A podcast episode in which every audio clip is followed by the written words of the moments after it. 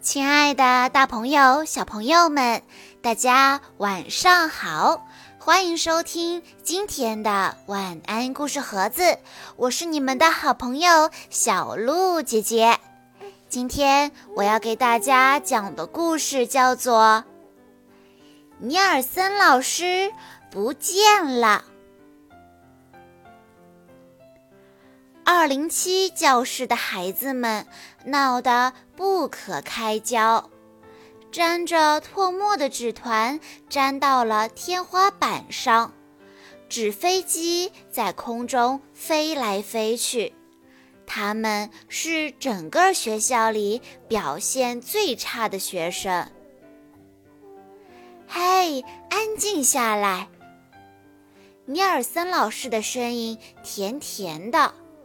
不过，学生们可不会马上安静下来，他们窃窃私语，咯咯怪笑，他们扭来扭去，挤眉弄眼，甚至在讲故事的时候，他们也胡闹一气。他们从来都不肯好好的做功课。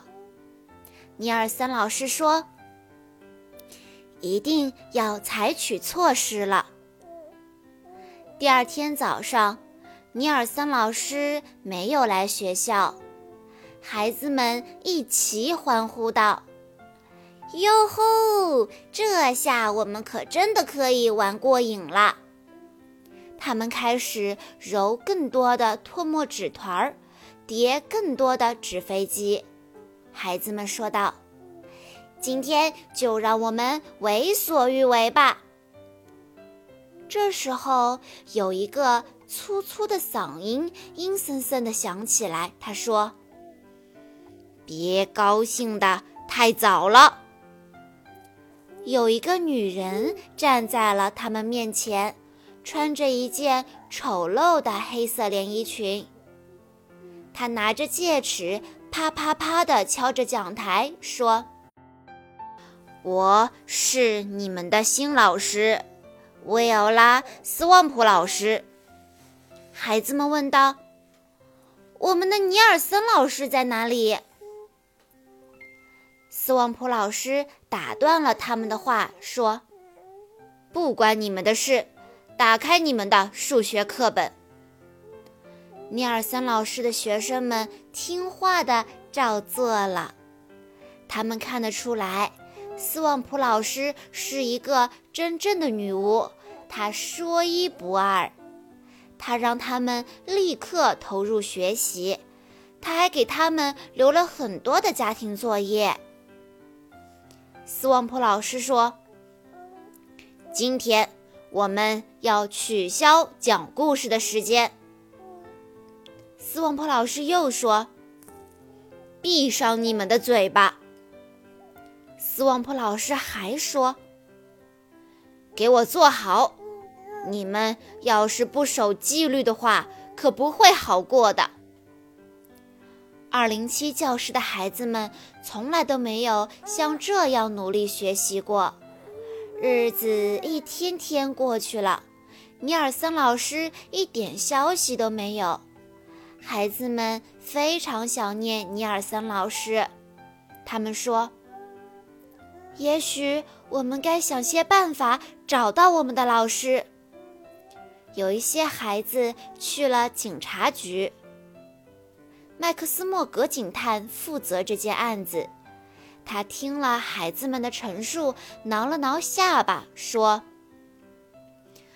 嗯嗯，我认为尼尔森老师失踪了。”麦克斯莫格警探帮不了太大的忙。另外一些孩子去了尼尔森老师的家，可是窗帘拉得紧紧的，也没有人来开门。不过他们却遇见了另一个人，那个邪恶的威奥拉·斯旺普老师正从街上走过来。要是他发现了我们，就会布置更多的家庭作业了。所以他们赶紧溜走了。也许尼尔森老师遇到了一些什么可怕的事情，有一个孩子说：“也许他被鲨鱼一口吞掉了。”不过这似乎不太可能。另一个孩子说：“也许尼尔森老师飞到火星上去了。”不过这似乎也不太可能。我知道了，号称万事通的孩子大声宣布：“也许尼尔森老师的汽车被一大群生气的蝴蝶带走了。”不过，在所有的想象中，这最不可能发生了。二零七教室的孩子们非常沮丧，也许尼尔森老师再也不会回来了。他们永远摆脱不了维奥拉斯旺普老师了。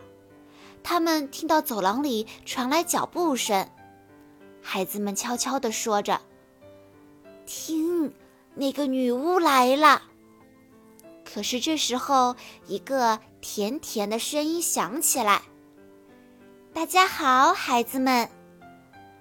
哇，是尼尔森老师回来了。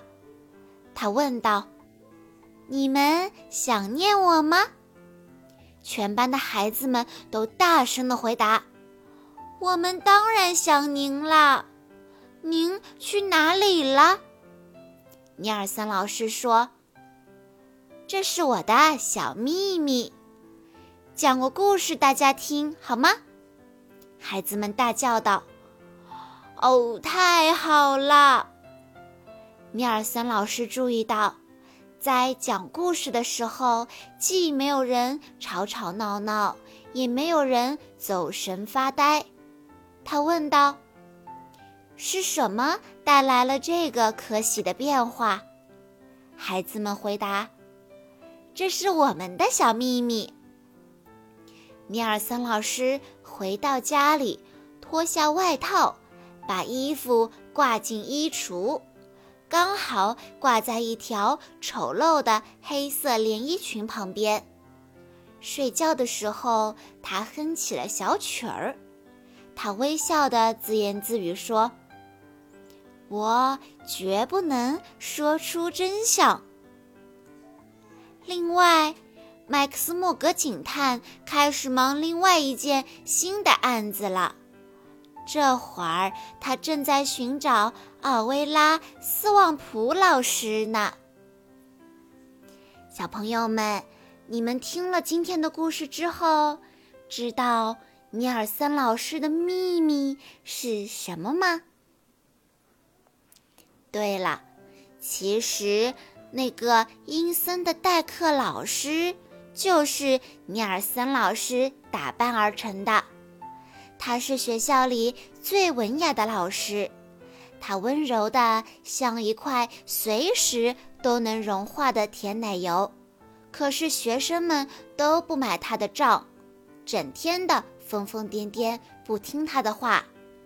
所以尼尔森老师就装扮成了一个阴森森的代课老师。她是一个真正的女巫斯旺普老师，她说一不二。布置很多很多的作业，孩子们上天入地的寻找起了尼尔森老师。他们都发现了，原来尼尔森老师是这么这么的好。